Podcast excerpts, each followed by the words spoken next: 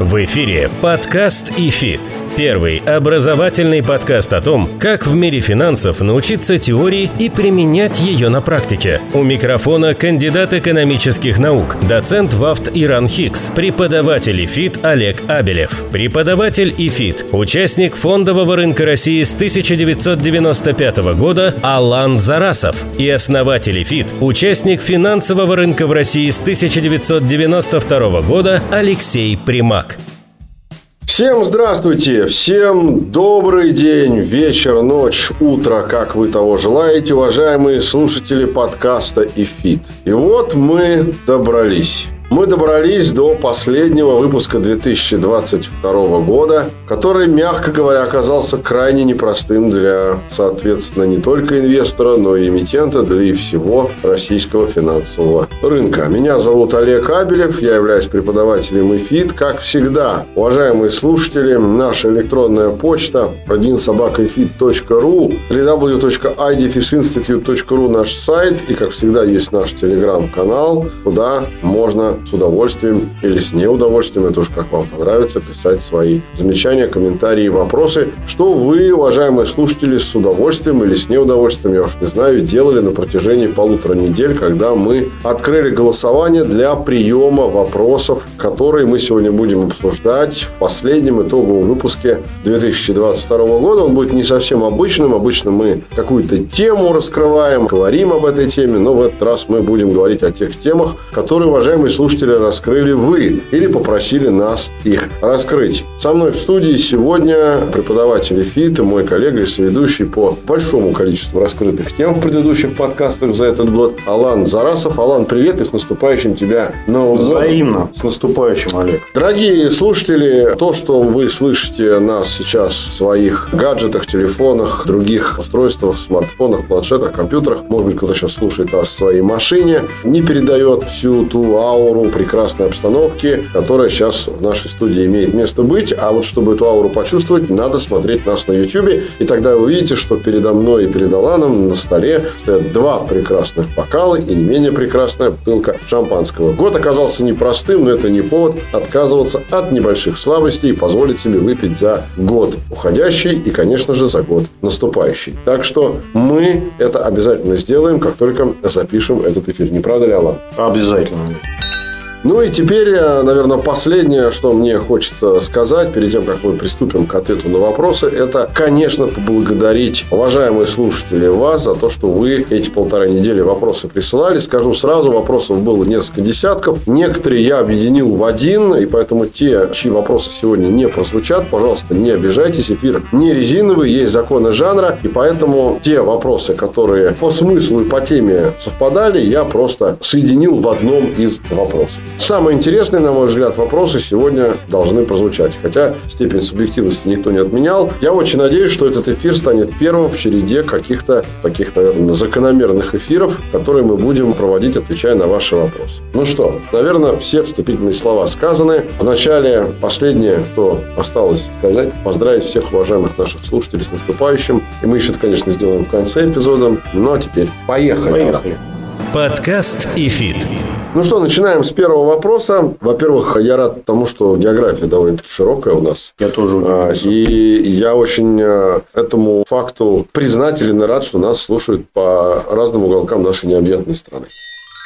Итак, вопрос номер первый. Задает нам его Алевтина, менеджер из Ставрополя, который 36 лет, и она интересуется, на какие даты будут считаться выплаты купонов в рублях по замещающим облигациям. Проясните ситуацию. Ну что, Алан, давай начнем. Мы с тобой, кстати, про замещающие. Да. Тут вполне конкретный вопрос. Целый подкаст, но вопрос такой животрепещущий, но он очень простой. Ответ на него очень простой. Значит, замещающая облигация – это практически полный клон той облигации, которое было у вас, как у инвестора, до процесса замещения. Все то же самое. Номинал тот же самый. Система купонных платежей та же самая. Величина купона та же самая. Календарная сетка та же самая. Единственное отличие. Замещающая облигация, все потоки платежей, то есть погашение выплаты купонов, происходит не в той валюте, в которой ранее выпущенная облигация была, а в рублях по курсу Центрального банка на дату платежа. Вот отличие. Ну и доходность соответственно, валютная. Естественно. Вы привязаны к валюте точно так же, к той валюте, в которой была изначальная облигация выпущена. Но все потоки получаете в рублях. Соответственно, по сути вопроса. Если у вас купон был, скажем, ну, на сегодня 31 декабря 2022 года, или там сегодня 28, то вы ровно точно такое же в эту же дату получите купон по замещающей облигации. Но платеж будет в рублях по курсу Центрального банка. Все. То есть мы просто можем сказать Левтине, что если это дата выплата купона, то мы смотрим на эту дату курс ЦБ да. и определяем. А сразу вопрос вполне логичный. Если это выходной, праздник, еще Все то же самое, как по условиям выпуска, значит, соответственно... Следующий за ним да, да, установление да. курса. Да. Потому что, например, нас ожидают длинные выходные, и там Центральный банк будет устанавливать курсы на несколько дней вперед. Ну, я думаю, что, как обычно, он установит на последний вот торговый торговый день он остановит на все нерабочие. Ну, в общем, кстати, вот Алевтина спросила про замещающие облигации, она конкретный вопрос. Думаю, Алевтина, мы вам ответили. Да? Еще раз, смотрите обязательно дату официального курса ЦБ на дату выплаты купона. И, смотри, и у вас, соответственно, и, будет и, тогда понимать. И смотрите график купонных платежей изначальной облигации, которая у вас была. Да. Ну и последнее, что я хочу сказать к вопросу о замещающих облигациях. Во-первых, Алевтина, послушайте отдельный эпизод, который мы с Аланом делали относительно недавно. И второй момент, это вообще очень любопытный, интересный тренд этого года. Не было бы счастья, это несчастье помогло. Это вот тот самый случай, который можно сказать применительно к замещающим выпускам. Странно, что до этого не додумались ранее, и обязательно для этого должно было случиться что-то очень негативное, неприятное для рынка, чтобы эти замещающие облигации появились. Хотя, как выясняется позже, вполне возможно, что они могли бы быть наравне с облигациями в недружественных валютах. Еще важно отметить, что у каждого выпуска есть свой процент замещения. Не все выпуски замещены на 100%. Но это, наверное, наверное, в большей степени уже касается крупных покупателей, не физических лиц, наверное, не Алевтину, а какие-то фонды, которые делают большие закупки. Наверное, важна, какая доля выпуска замещена. Ну что, двигаемся дальше. Да. Следующий вопрос, и тут я его полностью зачитаю в том виде, в котором нам он пришел. Уважаемый Алан и Олег, большое вам спасибо за то, что вы делаете. Говорить простым языком о сложных вещах крайне непросто, знаю это по себе. Ох, как я вас понимаю, уважаемые слушатели. На будущее было бы интересно, если бы вы сделали выпуск о фондах недвижимости. Разобрали плюсы и минусы этого инструмента. Ну, вот видишь, она нам уже подсказывает тему. Да, а рекламы этих фондов в последнее время появилось довольно много, но детали до конца все равно не ясны. В связи с этим вопрос, инвестировали лично вы в недвижимость? Если да, то каким образом? И вообще, ваше отношение к инвестициям в недвижимость. Спасибо. С наступающим вас и ваш подкаст с Новым годом. Дарья, владелец салона красоты Муром 47 лет. Ну, давай ответим Дарье по поводу Попробуй. двух вопросов. Первое, короткий вопрос. Обширный вопрос. Инвестировал я, ли ты сам в недвижимость, да. если да, то к образом? Значит, разобьем его на под вопросов. Да, первое, инвестировали ли мы? Каждый, ну, я лично в своей жизни покупал квартиру и не одну. Было у меня такое, но, правда, я покупал недвижимость, в которой я живу, то есть я специально под инвестиции, именно инвестиционные. Ты покупал для целей а, проживания, да, а не но, для Да, но потом так получилось, что и было, и сдавал ее в аренду, то есть все эти моменты, скажем так, э, покупки э, недвижимости под сдачу в аренду я волей-неволей, но прошел. Изначально я этого не хотел, но потом приходилось и сдавать. То есть все мытарства некоторые я представляю себе, что это такое, покупать квартиру, потом ее сдавать. В моей жизни это было. Как мы относимся к недвижимости, к рынку недвижимости? Ну, как? Ну, это огромный рынок. Кстати говоря, по капитализации я вот сейчас не знаю, но у меня большая уверенность, что рынок российской недвижимости превышает, я думаю, и рынок российских акций, и рынок российских облигаций. Ну, тут видишь как, Алан, я думаю, что Дарья спрашивал нас, ну, так, додумывая немножко за слушателя, и сам продолжая эту тему. Ты говоришь о приобретении таком самом неликвидном варианте недвижимости. Знаешь, как был знаменитый такой инвестор, э, по-моему, Билл Гросс его звали, когда его спросили, как он относится к инвестициям в недвижимость, он сказал, две половины расстелите стол, на одной стороне положите мне бумагу, которая мои права на недвижимость будет удостоверять, а на вторую мешок денег в денежном выражении этого объекта недвижимости, что ликвиднее. Ответ очевиден. Естественно, деньги. Вот, поэтому купить квартиру для разных целей – это одна история. Но это не всегда удобно, не всегда быстро. Есть же еще куча вариантов. Да. Давай я, них. я хотел как раз рассказать. Был вопрос, как вы принципиально относитесь, только положительно. То есть, я не вижу никаких противопоказаний Я, пожалуй, вкладываться тоже. Я, в пожалуй, российскую тоже, недвижимость. да. Она, э, как бы то ни было, с годами все равно имеет тенденцию к росту. Ну, мы наблюдаем в этом году, конечно, некоторую просадку, как я понимаю. Но прошлые несколько лет были вполне себе очень эффективны. Поэтому в целом отношение положительное. Другое дело, что инвестиции непосредственно классически купить квартиру или там участок или дом, да, и получать потом с него арендный доход, это сложно, это дорого, потому что этот рынок капиталоемкий. Это, на мой взгляд, и небезопасно иногда. То есть, есть некоторые минусы, которые, в общем-то, могут отпугивать. Мгм. Но, слава богу, и это в вопросе позвучало,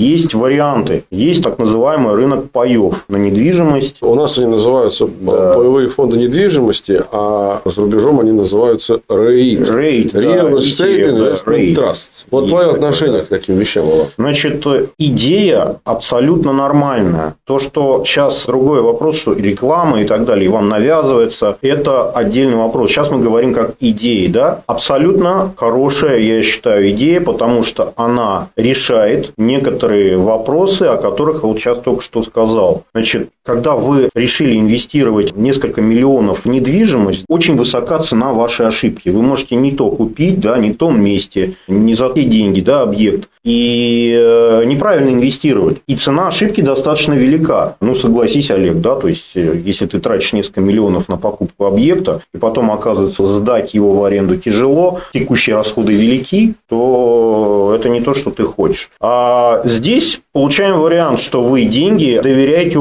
управляющей компании, которая за вас принимает И она решение. является собственником объекта Да, за вас принимает решение, в какие конкретно объекты инвестировать. Это речь идет о той самой, уже банальной, наверное, термине диверсификации. Ничего нового. То есть, за сумму там несколько десятков или там максимум сотен тысяч рублей, покупая пай, вы диверсифицируете очень широко. Ну, Мы с тобой как? Будем Дарье, владельцу салона красоты из Мурома, рекомендовать такие биржевые паи? А? Единственное, я по иностранным фондам хотел бы сказать, Давай. что те, о которых ты говорил, рейд, так называемый, да. это очень популярная тема была до известных событий февральских этого года. Теперь, к сожалению, я бы избегал этих инвестиций. Они доступны до сих пор на Санкт-Петербургской бирже. И есть А, кстати, возможность... для квал-инвесторов или нет? Вот сейчас не могу сказать. Мне кажется, По-мо- некоторые для фонды квал. доступны для квал-инвесторов, некоторые нет. Но Нам- большинство, я все время этим интересовался, там около 70 такого рода фондов, они больше для квал. Кстати, российские тоже много есть фондов недвижимости, которые только для квалов. Но есть и не для квалов. То есть, разбираться надо. Но моя личная рекомендация. Не надо покупать сейчас иностранные фонды. Риск инфраструктурный колоссальный. Вот только что мы сейчас будем еще говорить да, о проблеме в НРД. И это краем будет проходить и для владельцев Да, паёв. у нас есть вопрос на эту тему. Да, поэтому инвестировать можно. Но, смотрите, первый инфраструктурный риск. Недружественные юрисдикции надо по возможности исключать. То есть, сейчас не время покупать иностранные паи, иностранные недвижимости. А если мы посмотрим на российский рынок паев? А вот- неоквалов. Вот я А, знаю, есть там паи небезызвестные ПНК Рентал, Э, Да, есть да. еще значит, ряд э, паев. Они значит, являются Я паями думаю, что вопрос биржевых фондов. очень обширный и, возможно, мне кажется, вопрос очень интересный. Надо будет, может быть, отдельный даже подкаст сделать в новом году. Да, я думаю, что мы тему. к просьбе Дарьи, конечно, Вот. прислушаемся. Но я что хотел бы сказать. Значит, уходя от конкретной покупки, конкретного объекта недвижимости и переходя к покупке паев, вы создаете все равно, даже если это российский фонд, некий инфраструктурный риск. То есть, между объектами недвижимости и вами встает некая структура в виде управляющей компании. Вы не являетесь напрямую владельцем тех самых квадратных метров, гектаров и так далее. Вы являетесь владельцем финансового инструмента пая. Опосредованно через управляющую компанию ваши деньги привязаны к стоимости этих конкретных квадратных метров или гектаров земли, но не напрямую. Поэтому, когда вы собираетесь инвестировать, никто не отменял изучение вопроса. Знание – это ключевое в инвестициях. Почитайте, что за управляющая компания, ее историю, в какие объекты она инвестирует, какие отзывы, историю. Пая, как он себя вел. Практически все, ну, множество, подавляющее большинство паев недвижимости торгуются на московской бирже. Не поленитесь посмотреть историю котировок.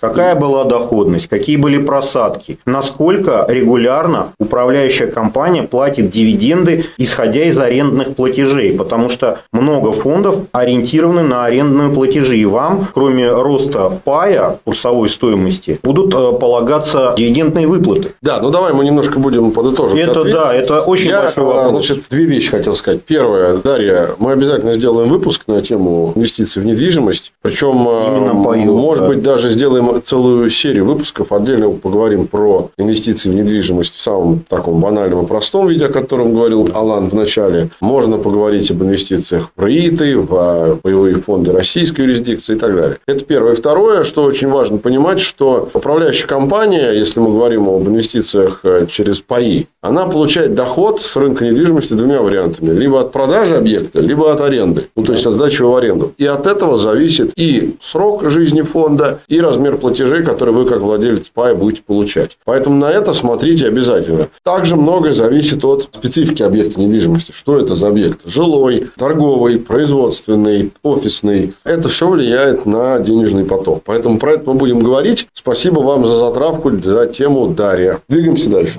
Подкаст ИФИТ.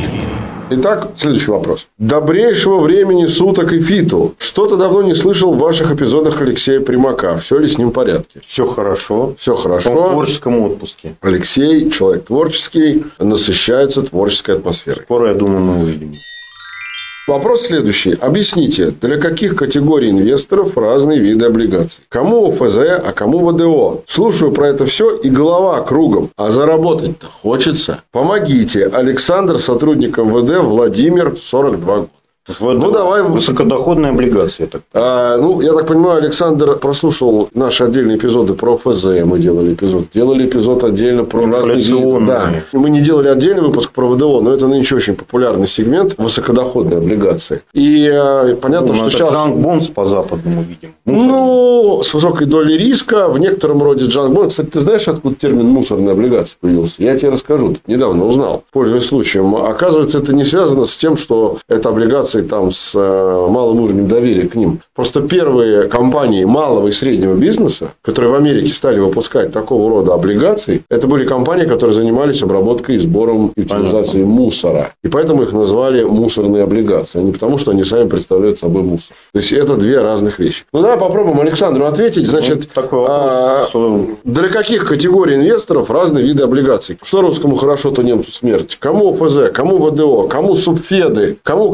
корпораты, кому суборды, кому вечный консоль. Давайте Смотри, так. сколько всего. Значит, Давай по порядку. начинать надо с самого простого или самого надежного. Поэтому, если вы начинающий инвестор, я бы начинал действительно с ОФЗ. И ни с каких, ни из инфляционных, ни с линкеров и ни с флотеров, а с обычных ОФЗ с постоянным доходом. Это самый простой и самый надежный вид облигаций. Они в рублях, то есть у вас не будет никакого валютного риска, вы будете инвестировать рубли. Эмитентом является, естественно, Министерство финансов России, то есть фактически государство. Поэтому, если есть желание просто начать инвестировать, я считаю, что обычный ФЗ с постоянным купонным доходом – это самый приемлемый вариант. То есть, если мы переходим из депозитов банковских на рынок ценных бумаг, то первая бумага, это с которой нужно инвестору познакомиться, если он ничего другого не знает, это, естественно, ОФЗ. Так, окей, давай, чтобы мы так в ритме шли. Значит, для неопытных инвесторов, которые первый раз вышли на долговой рынок, ОФЗ. Далее идем. Корпоративные облигации. Пока не ВДО, Следующий шаг. корпорат. Корпоративные облигации, банковские облигации, высоконадежные. Не обязательно банк. Ну, я иду по надежности, опять же, да. То есть, мы же на другом конце высокодоходные. Давай так скажем, корпоративные облигации эмитентов с первоклассными рейтингами, условно, 3А, ну, в принципе, не ниже А, давай так, и плюс с какой-то долей государства в капитале. Это Да. могут быть банки, это могут быть не банки. Банки, тот же Сбербанк, да, облигации Сбербанка, они практически по сути своей при одном и том же дюрации, это срок там среднего Срок эффективного да, владения облигацией. они, ну, по сути своей соответствуют ОФЗ. И очень близки по доходности. Да, там есть какие-то варианты, можно чуть-чуть больше получить по купонам, э, заработать. Они столь же ликвидны. Просто вы чуть-чуть больше будете иметь в доходность, не сильно. Ну, можно начинающим? Конечно, безусловно. Окей. Я же говорю, это очень близкие. Все, двигаемся дальше. Да. Корпоративные облигации, только уже не мусорные, а где-то Я, вот я вот сейчас говорю о рублевых. Для меня вот сейчас переход. То есть мы сейчас пока говорим вот Рублевых, о рублевых. рублевых, да. рублевых, да. Скажем, от рейтинга Б и до мусорных, но еще не мусорные. Вот это вот большой Ну, пласт. дальше пласт компаний фактически государственных, тот же самый там Газпром, РЖД и так далее. Это Очень- первоклассные. Да, да, а вот те, да. Которые не Газпром, не ну, условный самолет, ПИК, там, я не знаю, какой-нибудь МТС, которые не имеют А-а-а. госдоли, но при этом имеют определенные рейтинги. Хотя назвать их первоклассными и выпуском нельзя. Понимаешь, Олег, тут нужно уже разбираться. Есть такая штука, как кривая доходности. Конечно, это сложновато сейчас объяснить. Я просто скажу одним словом. Это зависимость срока владения облигаций от доходности. Да, значит, для любого инвестора в банды, для любого трейдера, который работает там с облигациями, это вот прям рабочий экран. Потому что на этой кривой вы можете увидеть, насколько конкретная облигация недооценена или переоценена, исходя из вида этой кривой доходности. Это не так сложно, поверьте. В интернете куча э, информации о том, что это такое как ее применять. И в интернете же можно посмотреть эти кривые по российскому Давай так. Мы рекомендуем Александру войти сначала или все-таки нет? А, Ну, почему нет? Это надежные бумаги. Да. Окей. Прежде чем мы перейдем к ВДО, я еще хотел один пласт бумаг с тобой обсудить. Это субфедеральный или муниципальный выпуск. Ну, по субфедам Как думаешь, стоит с них начинать? я не стал бы. Ну, недавно вот Магаданская область довольно-таки неплохой выпуск разместила. Калининград размещал на той неделе хорошие выпуски с неплохой доходностью. Даже Я не вы- думаю, что премией когда-нибудь были у нас дефолты по субфедам. Не было, потому что для этого есть четкий ответ. У нас пять регионов доноров в стране, остальные реципиенты. Есть такая штука, как... А, Александр, не бойтесь, я сейчас два слова умных скажу, потом объясню. Межбюджетный трансфер. Перевожу на русский язык. Бюджеты разных регионов выпускают облигации для того, чтобы какие-то цели у себя в бюджете реализовать. Ну, нужны деньги там какому-то региону, чтобы что-то сделать. И если регион понимает, что ему нет денег заплатить по своим облигациям, он просто просит через федеральный центр, либо у федерального центра, либо у другого региона деньги для этого. И деньги в общей системе вот, консолидированного бюджета, они вот так вот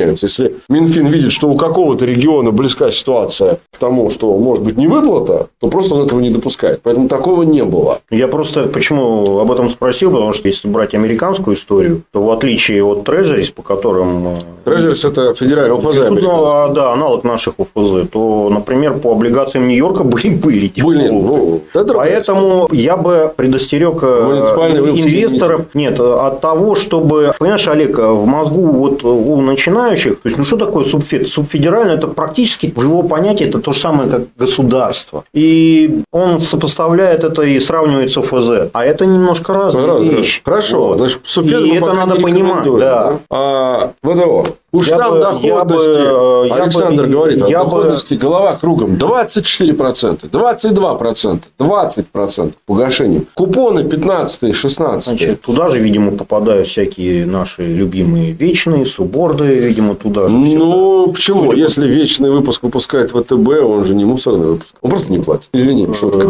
Ну, Да. просто вечные бумаги, они всегда по доходности выше у одного и того же эмитента, чем обычный. Поэтому они тоже как бы Ну, высокодоходные. давай так, про вечный давай чуть поподробнее, Вот, попозже. Я тебе э, про ВДО хочу спросить. Для какого типа инвестора такого рода история? Скорее, наверное, для квала. Причем квала не по э, нашей э, терминологии, критериям ЦБ, а действительно для опытного инвестора, который проинвестировал в облигации э, какое-то количество лет, и он знает, что такое просадка Угу. в облигациях. Самое главное, он знает, что такое дефолт. Ну, не дай бог, но Морально. достаточно испытать на себе, что такое просадка, когда ставки... Вот сейчас, кстати, ставки Да, да. растут, и очень неприятно, хотя ничего гибельного тут нет, но люди нервничают даже в ОФЗ. Хорошо, значит, Поэтому Александр, если... 20 я- годовых... Да, я э, подытоживаю то, что хотел сказать Алан. Если вы начинающий, ни в коем случае с ВДО не начинайте. Мне кажется, ВДО – это последняя ступень после того, как вы попробовали себя инвестором во всех вышеперечисленных нами видах Я бы добавил вот еще. То есть мы сейчас не затронули пока вопрос, мы говорим о российских облигациях, но не затронули вопрос рублевые или валютные. Но рынок валютных облигаций, его штормило так в этом году, и турбулентность кошмарная, он разделился на два рынка, но он существует. И если есть вопрос, и даже сейчас есть возможность с новыми деньгами инвестировать в российские еврооблигации. Мгм. Но тут вступает уже уже в силу вопрос дружественности валют. Вот тут бы точно я совершенно начинающему инвестору не рекомендовал заниматься этими вещами, потому что, первое, валютный риск, а еще хуже, если это риск недружественной валюты. Во-вторых, инфраструктура сейчас в очень непонятном состоянии. Хорошо. И мы сейчас об этом поговорим. Я думаю, что мы достаточно подробно ответили Александру. Мне кажется, что самое главное – это опыт ваш на рынке, Александр. Если вы человек начинающий, идите в первоклассные выпуски в ОФЗ. Если вы уже с большим опытом и попробовали себя в разных инструментах долгового рынка, можно, можно в в период высокой инфляции можно попробовать инфляционные ОФЗ. В принципе. Но это все не для старта, я бы так сказал. Хорошо, двигаемся дальше. Следующий вопрос. Алан, просьба к вам. Расскажите подробнее, что мне делать с моими заблокированными бумагами в Clearstream? Я слышала, что вроде бы власти европейских стран с юрисдикцией депозитариев разрешили разблокировку. Мои бумаги покупал супруг, но счет оформлен на меня. Я небольшой специалист в этих вопросах, как врач. Что делать простому инвестору? Я Спасибо, Алан, Мария, врач оториноларинголог, Владивосток, 36 лет. Прежде чем ты Мария. начнешь отвечать, Алан, я тебя прошу только максимально сжато и компактно, Я понимаю. потому что у нас много еще я вопросов. понимаю. Но Давай. вопрос просто не то что дня, вопрос кричащий, Часто. орущий. Все только что я нарыл по этой теме, это несколько листов. Да, тут масштабная кипа на Значит, столе. э, не далее, как 16 декабря мы узнали, что НРД получил лицензию на разблокировку активов в Clearstream. Но сразу хочу добавить. Во-первых, то, что я говорю, это мое личное мнение. Сейчас толком никто ничего не знает. Все смотрят на сайт НРД, какие-то документы там появляются, ясности ни у кого Я нет. думаю, что Мария спрашивает тебя Да. про алгоритм. Что Да, ей значит, делать? э, Первое, то, что я понимаю сейчас, от вас, как от конечного инвестора, никаких заявлений, разрешений и бумаг, скорее всего, не потребуется. Максимум, что от вас потребует ваш брокер, попросит точнее, это соглашение о раскрытии информации вашей для Clearstream, потому что НРД требует от каждого брокера, управляющей компании, поименно бенефициаров бумаг. Мгм. Значит, второе. На сегодняшний день я могу зачитать список брокеров и управляющих компаний, которые уже подали заявки в НРД. Может быть, вы найдете вашего брокера в этом списке. Мгм. Значит, на данный момент это информация РБК. Это Тинькофф инвестиции, БКС, Финам, Альфа инвестиции, УК Альфа Капитал, УК Первая, Инвестиционная палата и Велес Капитал. Это те, кто уже подали заявки в НРД. Ну, это по состоянию на Ну, я- какое дату? по-моему, по-моему, это еще вот пятница. Это, состоянию на да. пятницу, 23 Да, пятница. декабря. Значит, А уже, возможно, за эти там Да. дни что-то изменилось. Далее, значит, э, как я выяснил, ничто не мешает брокерам напрямую подавать заявление для разблокировки активов напрямую в Clearstream.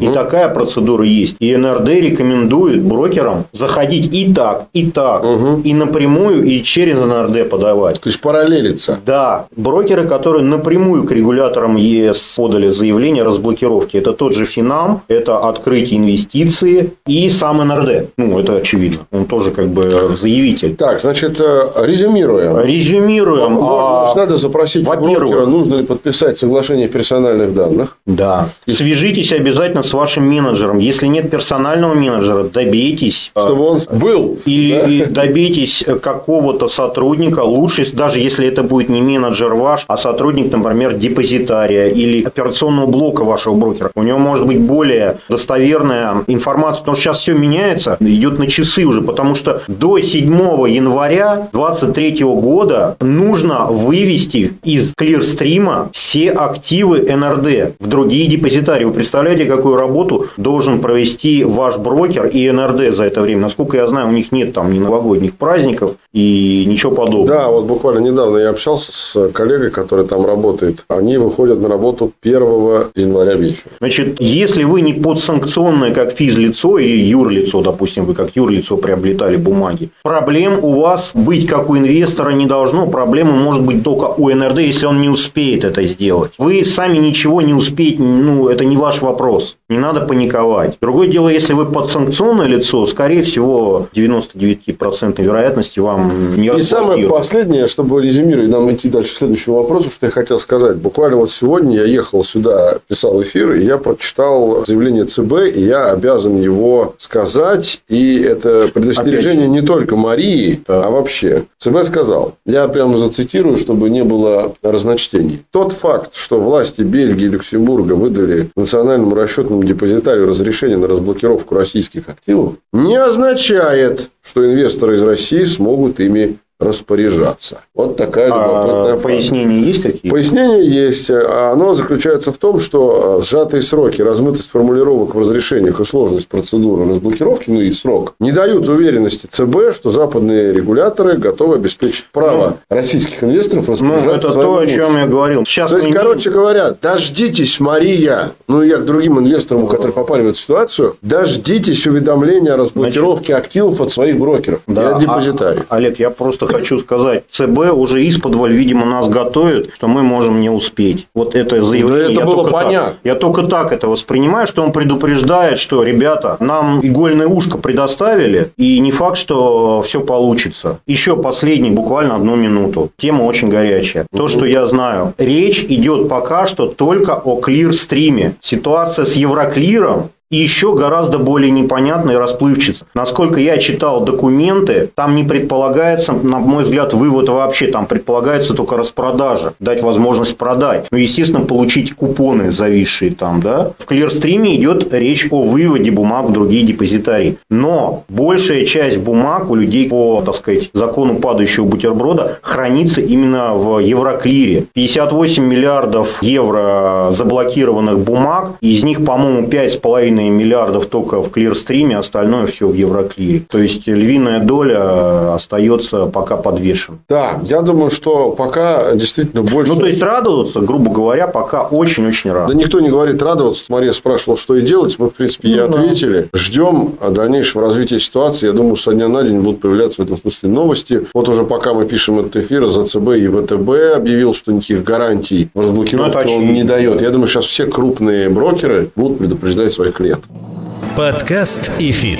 Хорошо, двигаемся дальше. Следующий вопрос. Алан, Олег, Алексей. Всем добрый день. Всех поздравляю с наступающим Новым Взаимно. годом. Как вы смотрите на историю с выпуском нерезидентов из государственных ценных бумаг? Только в ноябре выход в деньгах составил более 560 миллиардов рублей. Чем это грозит российскому рынку и грозит ли в принципе? Михаил, наш с Аланом коллега, сотрудник брокерской компании, правда не назвал какая, Москва, 45 лет. Итак, Алан, грозит? чем это грозит российскому рынку? Я просто к чему? Я, знаешь, что думаю, о чем Михаил спрашивает? Я тут недавно смотрел статистику Минфина и увидел, что за последний месяц ноябрь какой-то вот эта вот сумма 560 миллиардов выхода, она явно больше, чем была все предыдущие месяцы. Ну, с тех пор, когда биржи начали работать, там, с мая. В среднем 60, 80 миллиардов, ну, в ноябре 560. Может, это как-то вообще связано с историей о блокировках и разблокировках. Может, это как-то связано с историей невыплата по купонам законам а, по субордам ВТБ. И вообще, что ты по этому поводу думаешь? Вот такие вот выходы в деньгах а не резидентов из наших ОФЗ, они как-то на рынок повлияют, не повлияют? Ну, они, возможно, на валютный рынок повлияют. А повлияют ли в будущем, если такая история продолжится, как ты думаешь? Естественно, будут влиять. Вообще, мы уже говорили о современном состоянии, текущем состоянии рынка УФЗ. Мы с тобой как-то говорили, да, что мы идем к дефицитному бюджету прямиком. Вот, а, соответственно, дефицит бюджета будет покрываться, очевидно, эмиссией УФЗ. Плюс вот эта вот нависающая консоль, да, угу. в виде постоянно пытающихся выйти недружественных, так сказать, инвесторах. Поэтому я, честно, на рынок ОФЗ на следующий год, по крайней мере, на первое полугодие смотрю не очень-то и хорошо в этом связи. Поэтому я, я наверное, думаю, что влиять будет. Я думаю, что тоже будет влиять. Я добавлю к словам Алана следующий момент. Мы посмотрим декабрьские данные, мы посмотрим январь-февраль, мы посмотрим, какой исход из ОФЗ будет нерезидент. Если это будет разовая акция, ноябрьская, вот, которая там существенно в разы превышает, то это одна история. Если это будет тенденция, тогда, по всей видимости, волатильность в ОФЗ увеличится, и действительно, наверное, спрос на них снизится. Но, опять же, это я все говорю в контексте текущей ключевой ставки. Если ставка будет меняться, то, возможно, даже при росте волатильности ОФЗ, то есть изменения цены,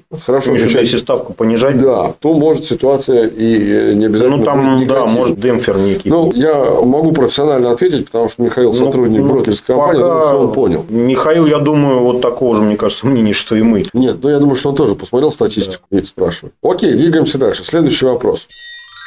Вопрос длинный, зачитываю. И Фиту мои поздравления и всей нашей семьи с наступающим. Слушаем вас давно, около полугода. Все ждем новый эпизод. Вопрос такой. Не считаете ли вы, что взаимная разблокировка части активов, какая нынче животрепещущая тема, одно из возможных объяснений динамики владения ОФЗ нерезидентами, последующего ослабления рубля и новостей относительно разрешения Бельгии и Люксембурга ну, по разблокировке Продолжение того, активов. что сейчас мы обсуждали. Курс не будет иметь большого большого значения для нерезидентов, если стоит задача вывода. Логично. Разрешение зарубежных регуляторов действует до 7 января 2023 года, что также вызывает вопросы. Рождественские праздники в Европе и новогодние в России делают возможность вывода практически невозможной. Возникает простой вопрос, на который хочется получить простой ответ. А зачем тогда все это, в скобках, по разблокировке. Леонид, сотрудник банка Санкт-Петербург, 51 год. Философский вопрос. Чем все это? Имеется в виду, что вот надо было все это затевать в эти сроки с 26 декабря по 7 января. А где-то там даже по 4 я видел дату. Короче говоря, там по факту 3 там, или 4 рабочих дня. Четвертое, это уже НРД просит, по-моему, брокеров, чтобы ему хоть Clearstream 7, там есть дата четвертая. Четвертая. Да. До четвертого, по-моему, брокера ну, должны успеть. Да, так точно. Ну, я не знаю, что здесь ответить, потому что просто простой ответ от нас ждут. Ну,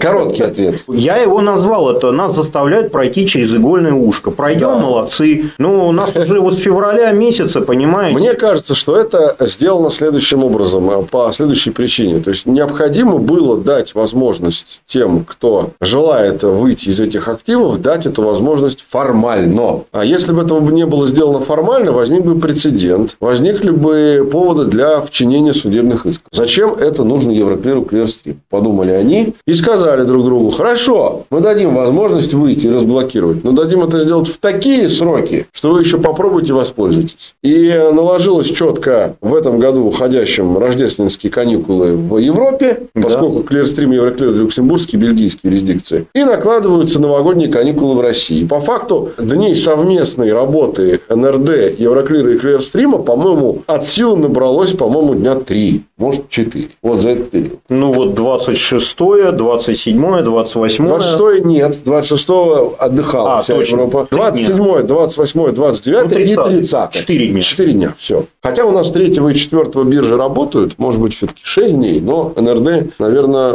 их тоже посчитал. Ну, окей, 6 дней. Ну, это, представляете, да, какое количество было счетов, денег, владельцев. Есть 6 дней. Я не знаю, многие говорят, что есть вероятность продления этих сроков. Ну, ну посмотрим. Я в это не очень верю. Короче говоря, Леонид спрашивает, не считаем ли мы, что взаимная разблокировка все это динамика владения ФЗ нерезидентами. Ну, теории заговора. А мне кажется, они... как это связано? Я не считаю, что это взаимно. Да, я тоже думаю, что это не взаимно. То есть оно вроде так кажется, что-то тут не так. Да. И эти вводили, и тут сразу Clearstream да, разродился. Вот Леонид, как сотрудник банка, думает, они не связаны ли эти вещи? Ну, знаете, не пойман, не вор. Как тут можно э, связать? Сложно ну, сказать. Я думаю, 2 числа мы проснемся, и если тут на новостных лентах не обнаружим что-нибудь ужасное. Я понял. Первого ты поспаться не планируешь. Хорошо, это правильно. Двигаемся дальше. Следующий вопрос.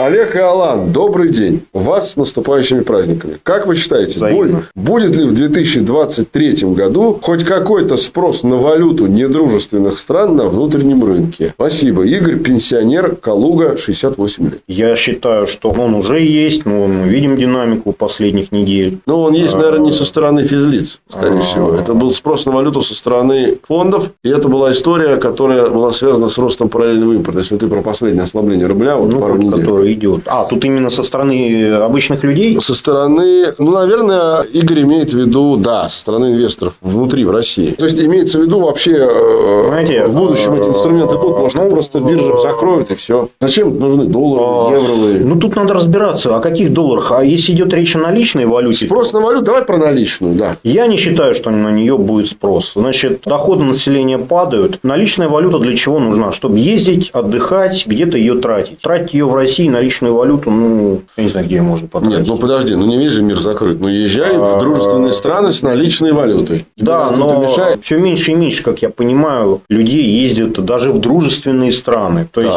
мне так кажется, что вот этот спрос именно со стороны населения на наличную валюту, раньше он был еще, и оно считалось как инвестиционным. Понимаешь, вы как инвестиции покупали доллары и евро. Вот. Ну, прошедший год, вот заканчивающийся год нам показывает, что как инвестиция, я думаю, что, наверное, надо будет об этом на какое-то время забыть, потому что, ну, скажем так, хранить банки их тяжело. Вспоминается старый добрый слоган из бессмертного произведения «Граждане, храните деньги в рублях, в сберегательных Да. Значит, соответственно, остается спрос только для выезжающих. Я, наверное, отвечу так, подытоживая ответ на вопрос Игоря. Я на этот вопрос отвечал неоднократно. Вот в течение всего года, начиная с февраля. И я говорю всегда так. Если у вас в России доходы в рублях, основные расходы в рублях, и вы не планируете каких-то масштабных инвестиций или приобретений за рубежом, неважно, дружественных, недружественных, ответьте себе сами на вопрос, зачем вам доллар, валюта недружественная? Для чего? Если вы ответ на этот вопрос найдете сами для себя, я за него вас точно, Игорь, не найду этот ответ. Да? Ну, и не только Игорь, все, кто вот на эту тему спрашивает. То тогда и не надо эту валюту наличную приобретать. contabilidade. А если ответ на этот вопрос у вас есть, и я допускаю, что такое вполне возможно, это другой разговор. И ЦБ в этом году дал такую возможность, дверь не закрыта для приобретения. Я добавлю еще буквально по сути вопроса. Смотрите, если есть желание как-то поучаствовать в валюте, но есть опасения, о чем мы сейчас говорили, да, о чем Олег говорит, о наличной валюте, да, то вам ничто не мешает покупать золото. Ведь мы уже об этом беседовали, еще будем не раз беседовать в следующем году. Цена золота в России все равно привязана к американскому доллару. Покупая золото, вы опосредованно инвестируете в доллар, но не покупаете эти самые пресловутые бумажки, о которых Ну, мы кстати, говорим. недавно слышал, кто-то из э, правительства предлагал отвязать цену золота в России от доллара. Я думаю, это будет тяжело отвязаться. Да, ну ладно, я думаю, что... И это мой личный Да, совет. В будущем мы эту тему еще не раз, э, я думаю, что будем раскрывать. И э, Игорю мы ответили. По поводу золота слушайте наши эпизоды про золото. Их довольно много было, про разные виды инвестиций в золото. Двигаемся дальше. Следующий вопрос. Коллективу ИФИТа спасибо. Вы делаете большое дело. Спасибо вам за это. Финпросвет в массы. Ура! Ура! Практически нам слушатели этими слоганами 30-х годов пишут. Ну, а теперь мой вопрос. Как долго, по-вашему, в России займет переход на другие валюты расчета и развитие на финансовых рынках России расчетов в тенге, рупиях, юанях, дирхамах и так далее, как возможности зарабатывать на этом, внимание, для обычного инвестора? Алексей, владелец типографии Краснодар, 49 лет. Ну, юань достаточно ликвиден. Ну, на юанях уже, мне кажется, обычный инвестор может заработать. Да, я вот сам недавно, как недавно купил эти юани на фьючерсах. Они Чего, есть. заработалось что-нибудь? Чуть-чуть, да, вот сейчас поучаствовал в этом росте. Юань же тоже вырос. А, Юаневые облигации есть, кстати. Тоже Есть, можно. да. То есть, ну, если мы говорим о каких-то более экзотических, дирхемы, Не, ну, во-первых, Тенге. э, по поводу тенге пара валютная уже торгуется. Я, правда, хочу сказать, что теперь можно в тенге заработать буквально с 8 декабря на бирже СПБ. И параллельно в этот же день на двух биржах казахских, на Косе и на еще одной площадке, стартовали торги ценными бумагами Казмунайгаза. Казмунайгаз – это для Казахстана, как для России, Газпром, пример, масштаб. В тенге, подчеркиваю, в тенге. То есть, вы можете в них зарабатывать. Доходность уже Значит, будет в тенге. Попытаюсь ответить. Первое. Все эти валюты, которые здесь перечислены за исключением юаня, они не ликвидны. И это надо понимать. Хотя наши банки уже, по-моему, ВТБ, Алан говорил, что переводы в расчеты в рупиях запускает. Кто-то еще Но запускает. мы же говорим об инвестициях, Да. а это покупка на Согласен. бирже и плюс фьючерс. Когда-нибудь, спрашивает О. Алексей, будет это... да, Значит, никто, никто интересно? не может сказать, насколько поднимется ликвидность. Второе, что я хочу сказать. Когда вы инвестируете во что-то, какую-либо валюту, отличную, например, от доллара, Или в евро, валютный инструмент в этом. а, да, или в валютный инструмент, неважно, какой-либо другой валюты, отличной от доллара, евро, ну, вот этих двух Мировых валют, резервных валют, да. то вам нужно следить не только за курсом этой валюты, допустим, того же тенге к рублю, но и за курсом тенге к доллару. Вы понимаете? То есть, вполне может быть, вам кажется, что рубль будет падать к тенге, и на этом можно будет заработать. Но в этот же момент происходит ситуация, когда тенге падает относительно доллара. И вам, получается, было бы выгоднее купить доллар. Понимаете? То есть, вы сами себе усложняете, может быть. Я не говорю, что этим не надо заниматься, но это гораздо более сложная вещь. Это надо следить за двумя валютными Это называется парами. валютный арбитраж. Да. Ну, а давай возьмем такую более простую ситуацию, что Алексей не может купить доллар, ну, там, технически. Ну, вот у него есть выбор. проблем нет. Ну, Проблем с другой нет. стороны, да. Ну, хорошо, то есть, ты как считаешь, давай так. А сейчас, да, ликвидность невелика, но будет ли вот в следующем году, в 23 Ну, Россия... Возможность ну, для российского инвестора, обычного, простого, выбор инструментов и сами валютные пары, инструменты в этих валютах рупии, дирхам Эмиратов, тенге и так далее. Я считаю, в первую очередь, это те страны, с которыми мы будем наращивать двусторонние... Ну, торговый, это, это рупия, расчет. да. Вот, вот кандидат это рупия, я думаю. Ну, то есть, условно говоря, облигации Газпрома в индийских рупиях в следующем году это не фантастика. Нет, абсолютно. Окей. Тогда я могу сказать, Алексей, ждем следующего года. Вполне возможно, появится у многих брокеров рупиевые, дирхамовые, тенгевые инструменты. Будем за ними следить. Двигаемся дальше. Следующий вопрос. Алан и Олег, мой вам привет издалека. Пишет нам, сейчас прочитаю вопрос. И потом скажу откуда. Вопрос простой. Ваше мнение о цифровых валютах в целом и о цифровом рубле в частности. Все говорят об очевидных преимуществах. Но наверняка есть и обратная сторона Луны. В кавычках. Расскажите, если можно, об этом. Что нас ждет? Василий, сотрудник рыболовецкой артели Петропавловск-Камчатский. О, действительно, 38 издалека. лет. Но я, если позволишь, Алан, я первый начну. Значит, э, я просто буквально недавно... Подкаст у нас был, по-моему. Мы, был подкаст, я буквально недавно выступал в финансовом университете с целой серией лекций на тему обратной стороны вот этой медали, связанной с цифровизацией. Там она была немножко в философском контексте. Я говорил про цифровизацию как о симулякре экономической реальности. Не надо бояться этого слова, Василий. Это слово, введенное, такой был французский философ Жан Бодрияр, жил он в 70-х годах. Симулякр – это то, что подменяет какое-то реальное событие или благо для человека. То есть, симулирует, ну, примерно как безалкогольное пиво. Вот это классический симулякр.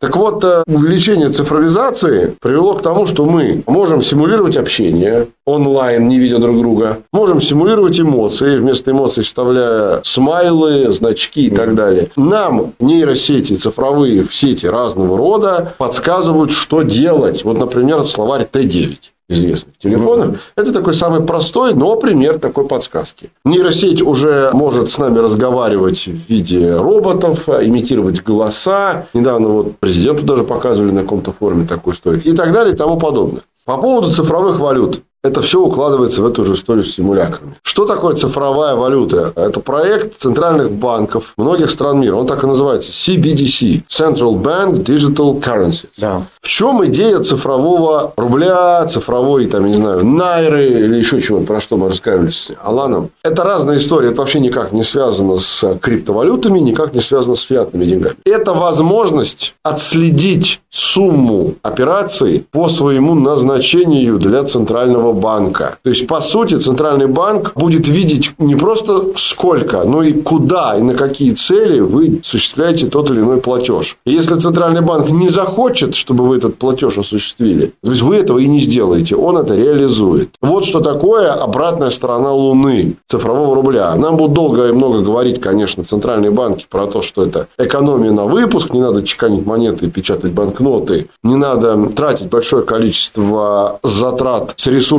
на создание систем безопасности, в том числе и кибербезопасности банков, которые свои сервера охраняют как зеницу ока и правильно делают. А зачем это нужно? Все будет в едином распределенном реестре, и любой платеж можно будет осуществлять по QR-коду. То, что сейчас банк Тиньков а, запускает, когда Тиньков Pay будет по стикерам, наклеиваемым на телефон или на любой другой гаджет человека, возможным расплачиваться. Вот первый шаг на пути к такого рода цифровому рублю. Так что обратная сторона Луны, ну, в некотором роде такое цифровое рабство. Потому что вы уже не сможете 10 рублей потратить на образование, 8 потратишь, а 9 захочешь, а теперь Центральный банк откажет. Операция скажет, да достаточно уже заплатил. Хватит. Вот мое мнение на это. Ну, я в целом согласен. Да, это попытка ЦБ сыграть на поле криптовалют. Причем не только ЦБРФ, вообще центральный да, банк всех мира. центральных банков. Да. А знаете, я, наверное, оставлю в описании к этому эпизоду ссылочку на свое выступление на эту тему, где я более подробно рассказываю, чем нам грозит такая вот цифровизация, прежде всего на финансовых рынках. Посмотрите, там много В интересного. России этот проект пилотный, пока информации мало о том, как это все происходит. Но я думаю, в будущем году будут новости, мы к этому обязательно вернемся. Послушайте, Василий, наш эпизод про цифровые валюты, где мы там про разные рода опыт других стран рассуждаем. Я помню, что Алан приносил целый список стран, где это уже запущено. Подкаст ИФИТ. Двигаемся дальше, постепенно подходим к финалу. Осталось у нас не так много вопросов. Следующий вопрос. Друзья, мы с вами в чем-то коллеги. Приветствую вас, Алан и Олег. Коллеги по цеху. Я работаю преподавателем в университете ТулГУ. Ну, имеется в виду, наверное, Тульский государственный. Ну, твой-то уж точно. Ну, есть еще город Тулун в Иркутской области, но вряд ли там есть государственный университет. Стала слушать ИФИТ случайно, когда студентка, дочка, прислала ссылку. Оказывается, у них часть группы вас активно слушают. Большой вам низкий от нас с Аланом привет и поклон студентам. Спасибо огромное в Тулгу. Уже не зря, значит, мы тут что-то делаем. Студенты передают вам большой привет из города оружейников и пряников. Привет вам, уважаемые студенты. Вопрос. Ваше отношение к уровню финансового университетского образования в России сейчас? Как его можно повышать? Ведь если то, что вы говорите на подкастах, рассказывать студентам в аудитории, это сильно бы помогло. Людмила, кандидат технических наук, преподаватель Тульского государственного университета, Тула, 58. Я сразу задаю вопрос. А значит, сейчас это не рассказывается? Я тебе отвечу сразу, как человек, который работает в области финансового Вот то, образования, мы как преподаватель. Почти 20 лет. Далеко не все рассказывается. А если рассказывается, то либо в устаревшем виде, либо подается старыми советскими дедовскими Ну, методами. у меня есть опыт обучения в России в финансовом вузе. Я заканчивал второй мой вуз, это финансовая академия. Какие-то годы? Это было давно, это был 98-й. 98 Да, это довольно давно. 25 лет и, прошло. Да, и, э, конечно, после Бауманки это было, конечно, немножко удручающе. Мгм. Вот. Я на тот момент уже работал в брокерской компании. Я уже более-менее себе представлял, что такое рынки, как они работают, как работает биржа. И, скажем так, у нас был предмет рынок ценных бумаг и биржевое дело. Уже тогда он был. Я учился на банковское дело, вот, финансы и кредит. У меня была специальность. И когда мы проходили семинары, у нас были по рынку ценных бумаг и биржевому делу, то вот э, объяснять, как работает система залогов на бирже, да, и как все это происходит, приходилось мне выходить к доске. И рассказывать. Да. Я понял. А удручение было в чем, Алар? Вообще, понимаешь, просто Бауманка задала такой уровень, что Ну. тогда я почувствовал, что все-таки да, это класс ниже. Хотя это столичный вуз. Смотри, давай, Уважаемый. давай, да, давай перенесемся в наши дни, потому что с 98 года при всем уважении к Бауманке и к финансовому тогда еще академии, а сейчас университету, прошло 25 лет. Поэтому вот вопрос, да. 25 скорее- лет, да, это все-таки большой срок. И я в упомянутом тобой финансовом университете преподавал почти 14 лет, до 2019 года. Сейчас преподаю в других университетах, но тоже по финансовой тематике. Я хочу сказать следующее, что мое отношение к уровню финансового университетского образования концентрируется в одном выражении. Выражение следующее. Бывало и получше. То есть, если я видел какие-то онлайн-курсы зарубежных финансовых вузов, если я примерно понимал, что какой уровень образования там, то приходя в финансовые университеты России преподавать сегодня, я понимал, что уровень квалификации преподавателей раз, уровень подготовленности студентов два, крайне разнородный. То есть, чем гордилось там советское образование? Не финансовое вообще. Примерно однородным уровнем тех, кто проходил через сито вступительных экзаменов. Понятно, что были те, кто там были гении, понятно, что были те, кто был в отстающих, но это всегда есть гении, есть двоечники. Но в целом количество людей, которые общий уровень примерно имели, оно было больше в советские годы. Сейчас в силу А. большого количества специальностей, Б. большого количества факультетов в вузах, которые финансовой спецификой занимаются, уровень очень разнородный. Вот я работаю в двух университетах, и каждый год ко мне попадают новые ребята в зависимости от курсов. Раз на раз не приходится. Бывает, попадает к тебе группа, где 9 десятых. Просто прекрасные ребята, молодцы, разбираются. А попадает группа в этом же вузе, на этом же факультете через год, где один человек из 10, дай бог, пытается понять, что такое там вексель, слово. И поэтому уровень, к сожалению, пока оставляет желать лучшего в этом смысле. Что можно сделать для того, чтобы его улучшить, спрашивает Людмила, как его можно повышать? Мое глубокое убеждение, как писал Пушкин, берегись честь с молоду, да, значит, культивируй финансовое образование с молоду. Если мы хотим, чтобы, как в развитых странах, у нас 97% населения были задействованы в каких-то финансовых инструментах, не обязательно в ВДО и в чем-то очень рискованном, а просто повышайте уровень финансовой грамотности. Начинайте это делать со школьной скамьи. Я в завершении один пример просто приведу и, наверное, на этом на вопрос этот отвечу. У меня старший ребенок учится в школе в втором классе, и у них там уже идут возможности выбора дисциплин. И вот там было много выборов, основа разной грамотности, в том числе и финансовой. И я, как сейчас помню, курс основы финансовой грамотности для школьников второго класса не запущен и не запустился по причине того, что из класса, в котором примерно 35-36 человек, этот курс добровольно выбрали два. Ну, вот печально. Выбирали родители, естественно. Вот ответ на вопрос. Когда Мне... эта цифра будет не 2, а хотя бы там 22, тогда мы можем сказать, что уровень образования у нас начал куда-то финансово, естественно, повышаться. Вот, наверное, что бы я сказал. У меня скорее пожелание вот к Туле, к Людмиле, да и вообще к всем нашим зрителям, слушателям. Пожалуйста, если вам что-то непонятно из того, что вы проходите, э, изучаете в ВУЗе, задавайте нам темы, присылайте. Да может не темы, может просто да, вопросы. Вопросы, вот да. И да? мы с удовольствием будем разбирать. Да, да. В общем, э, Туле от нас большой привет. Не будьте безучастными туляки и другие города, жители других городов. Присылайте вопросы. Мы тут, собственно, для этого этим занимаемся. Просвещаем финансово, просвещаем наших слушателей. Два вопроса у нас остается последних. Предпоследний вопрос.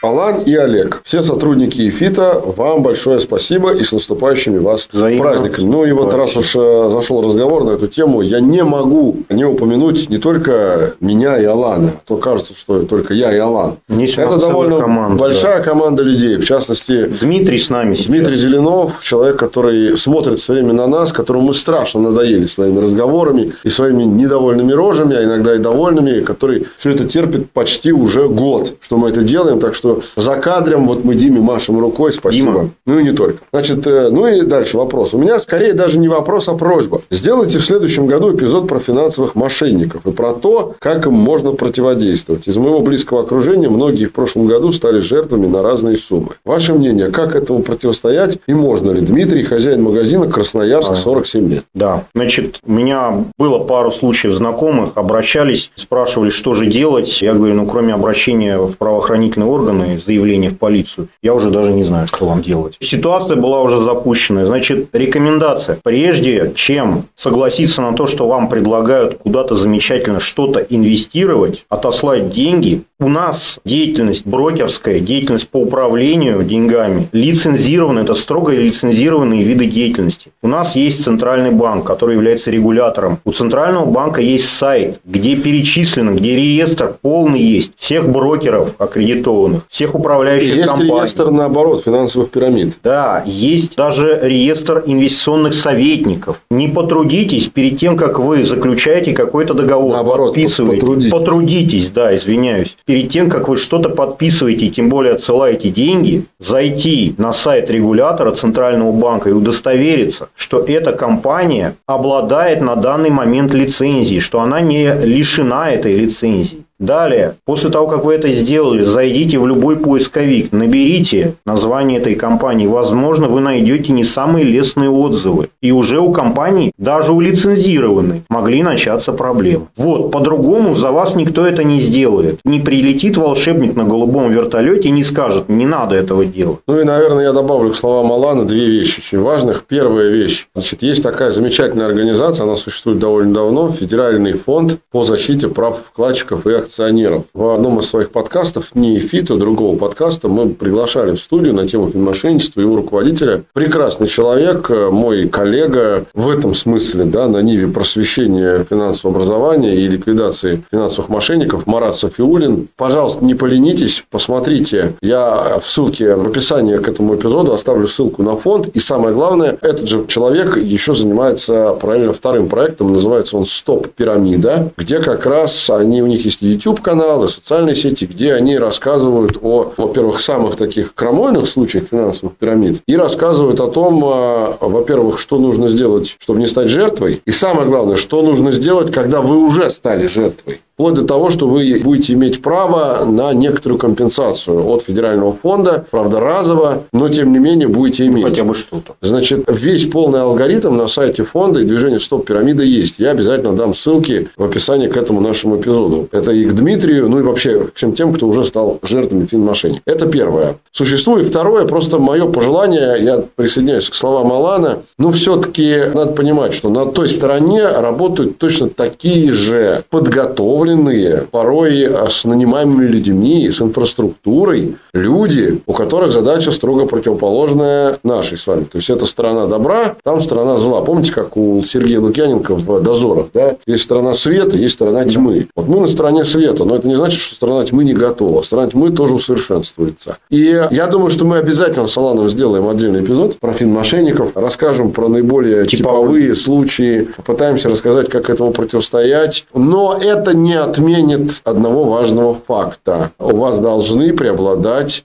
мысли над эмоциями особенно на рынке финансов. Очень часто первое, чем пользуются мошенники, о формах, видах мошенничества можно говорить много, это вашими эмоциями и введением вас в специфическое эмоциональное состояние, в котором вы становитесь абсолютно безоружными, как младенец. А порой и сами даже выдаете людям а, информацию, которая является конфиденциальной. Вот это самое главное. Не дайте сами себя обмануть для начала. Если вы этого не делаете для финмошенников, понятно, что они будут пытаться вас обмануть и дальше, но им это будет сделать уже сложнее. Я всегда привожу пример с дверью. Когда мы ставим дверь в квартиру, в дом, куда-то угодно, любая дверь может быть открыта. Вопрос в том, сколько времени для этого потребуется вору. Один вор возьмет, одна дверь может быть просто выбита ударом с ноги, деревянная на трухлявых петлях, а на другой вору придется возиться день. И за то время, пока он там будет возиться, наверное, кто-то будет проходить мимо и там его спугнет или даже успеет вызвать полицию. Вот мой ответ. Согласен. Абсолютно. Подкаст ИФИТ.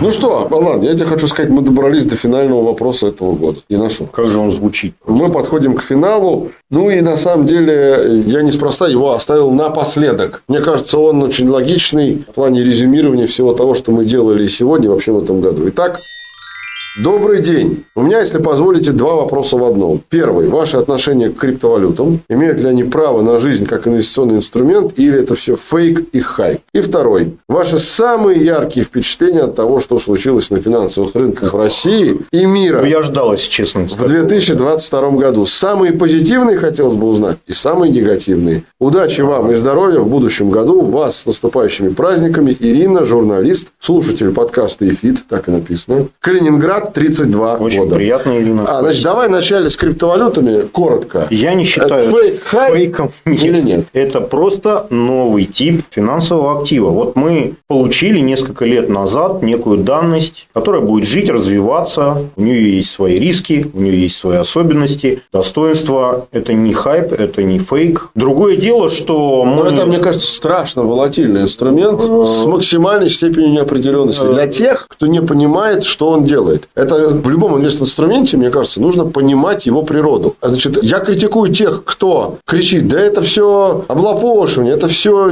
ерунда, мы не знаем, от чего зависит цена криптовалюты. Это говорят те, кто просто не разбираются. Но я, Смотри. я критикую, секунду, Алан, да, Да-да. вторую группу товарищей, которая говорит, да это вот она манна, вот он рай земной, вот они криптовалюты. Это то, что нас освобождает от домокла меча государства, монопольного выпуск денег и так далее. Вот этих людей я тоже боюсь. Я понял. Значит, э, скажу немножко о себе. Давай. Значит, я не инвестирую в криптовалюты. Но я не отношусь к этому типу людей, о которых ты сказал. И вот то, что Ни первому, в вопросе. второму, да. Ой, это все фейк, это вообще черт знает что, это все какие-то мошенничества. Значит, просто у меня есть совершенно определенный подход к инвестициям. Прежде чем во что-то инвестировать, я разбираюсь, во что я инвестирую, как все это работает, где Разумный подход. да, где и как учитывается моя собственность. Когда все это дело начало развиваться, примерно в то ли 17 то ли 18 год, где-то это время, я, естественно, уже начал об этом слышать. Я просто записался на семинар по криптовалютам двухдневный, потратил на это деньги.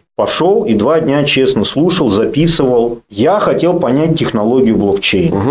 У меня Понял? была задача. Я за два дня ее так и не понял. Я ходил, я спрашивал, я задавал вопросы. На меня смотрели как на дурака. Потому что там приходили, ну, более, видимо, какие-то подкованные уже люди. Я там был Может, вот- ты на курс про Да. записался? Нет, нет. Ну, тогда не было особо там про, Я там понял. это, там как бы вот. Так. Что нашел, на то и пошел. И я для себя заключил, раз я не понимаю этого, то я и не буду туда лезть. Может быть, когда-нибудь я к этому вопросу вернусь. Но покуда я не понял всего этого, ну, значит, это не мое. Но это не означает то, что это как бы не имеет права на жизнь. Ну, и... Если ты в чем-то не разбираешься, это не значит, да, что это не имеет да. права на жизнь. Вот моя личная позиция. Я, я думаю, что ну когда-нибудь я, наверное, к этому вернусь. Я добавлю два слова буквально. Мне очень хочется пожелать вам, дорогие слушатели, и Ирине, в частности, никогда не учиться по принципу, который только что назвал Алан, что нашел, туда и пошел. Ну, слушай. А, но я а, не критикую Алана сейчас, просто в тот момент, когда Алан учился этому в мире криптовалют, вот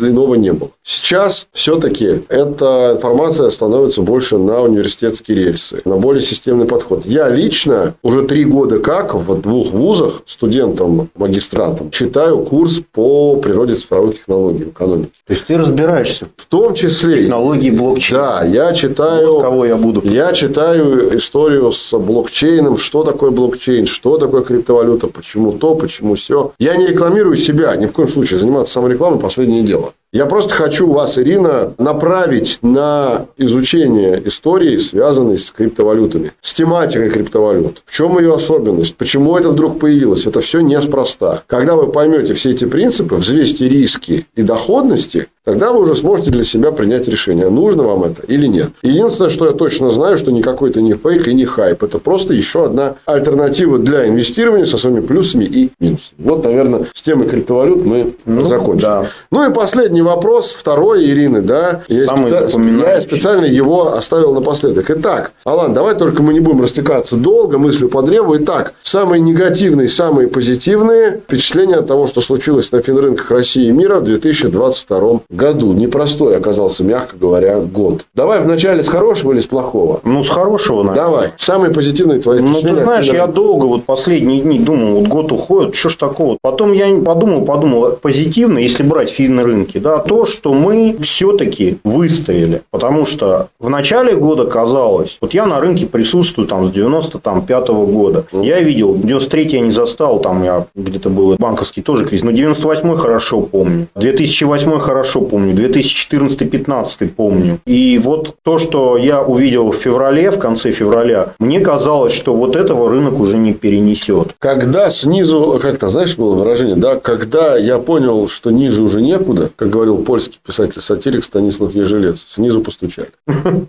Вот. Поэтому в конце года мы видим, что биржи работают, банки работают, брокера, и то, казалось бы, ну тут должно быть все очень плохо и должны там пылать станицы, но тем не менее мы не видим даже каких-то серьезных и там банкротств и ну, так далее. Окей, а, это позитивное твое впечатление. Я считаю, что да, потому что сохранить финансовую инфраструктуру, инвестиционную, да, в таких условиях, ну это, это извините. Теперь давай о негативных. Ну, негатив, Самый негатив. то, что я сам обычный человек фактически, я общаюсь среди обычных людей, клиенты, да, которым их я там, допустим, рассказываю, что-то консультирую. Конечно, происходившее э, надолго отбило интерес к инвестициям. Это имеешь в виду февраль, март, апрель? Э, вообще, да, весь год. То есть, люди... Снижение пока... спроса на инвестиции. Да, люди, грубо говоря, слышать не очень-то и хотят. Те mm-hmm. говорят, да-да-да, мы понимаем, интересно, но вот это сейчас вот, давай-ка вам подождем, мы поймем, где мы вообще живем.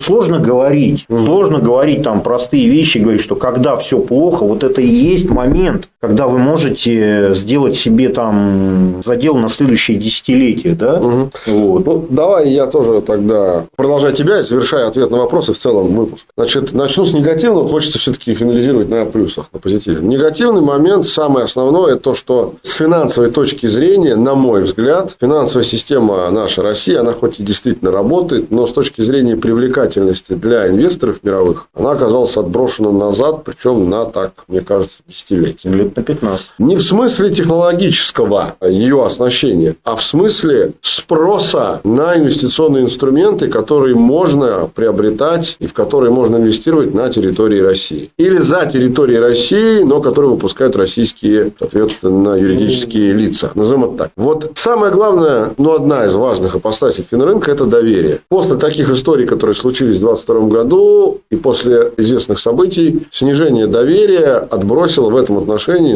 лет на 10, на 15 точно. А вот это, наверное, самое негативное на финансовых рынках. Теперь, что касается самого позитивного. Тут я, наверное, две вещи выделю. Первое. Вообще то, что рынок стал работать после марта в начале апреля. То есть, вообще март, первая половина апреля у меня было какое-то страшно подавленное ощущение, поскольку я 15 с лишним лет работаю на финрынках, в брокере, в профучастнике. Может быть, все что угодно на рынке. Может быть, снижение, может быть, боковик, может быть, рост. Но так или иначе, как в известном анекдоте, да, вот э, про то, как встречают трейдеры аналитика в лифте и закрываются дверь, они нажимают на кнопку стоп и говорят, ну, сейчас ты нам скажешь, куда рынок пойдет. Вверх или вниз. А я всегда ответ на этот анекдот говорю вправо. То есть вправо. А раз он идет вправо, то значит есть возможность биржам зарабатывать на комиссиях. Идут сделки. А вот здесь мы впервые столкнулись с ситуацией, что он вправо даже не шел. Он просто никуда не шел. Да. Целый месяц. А, полтора месяца полтора торгов месяца. не было вообще никаких. И вот это было самое, наверное, страшное время с точки зрения понимания того, а будет ли рынок вообще жить. И вот самое главное, первое позитивное впечатление, что рынок живет. И с того момента, с второй половины апреля до конца года мы добрались не просто с восстановлением возможности инвестировать в разные инструменты, но и с появлением новых инструментов. Вот это для меня второе важное позитивное, наверное, впечатление на финрынках именно в России в этом году. Потому что не будь событий февраля, у нас не было бы ни замещающих облигаций. Это абсолютно точно. У нас не было бы никаких возможностей покупать бумаги Гонконга через биржу центральную централизованно, что до этого была возможность, даже наша компания давала ее через гонконгского брокера. Но это было рамочно, штучно и, и дорого. дорого. Да. Никаких гонконгских там бумаг в таком объеме бы у нас не было. И самое главное, третье, у нас бы не было бы инструментов в валютах других стран, которые мы сейчас называем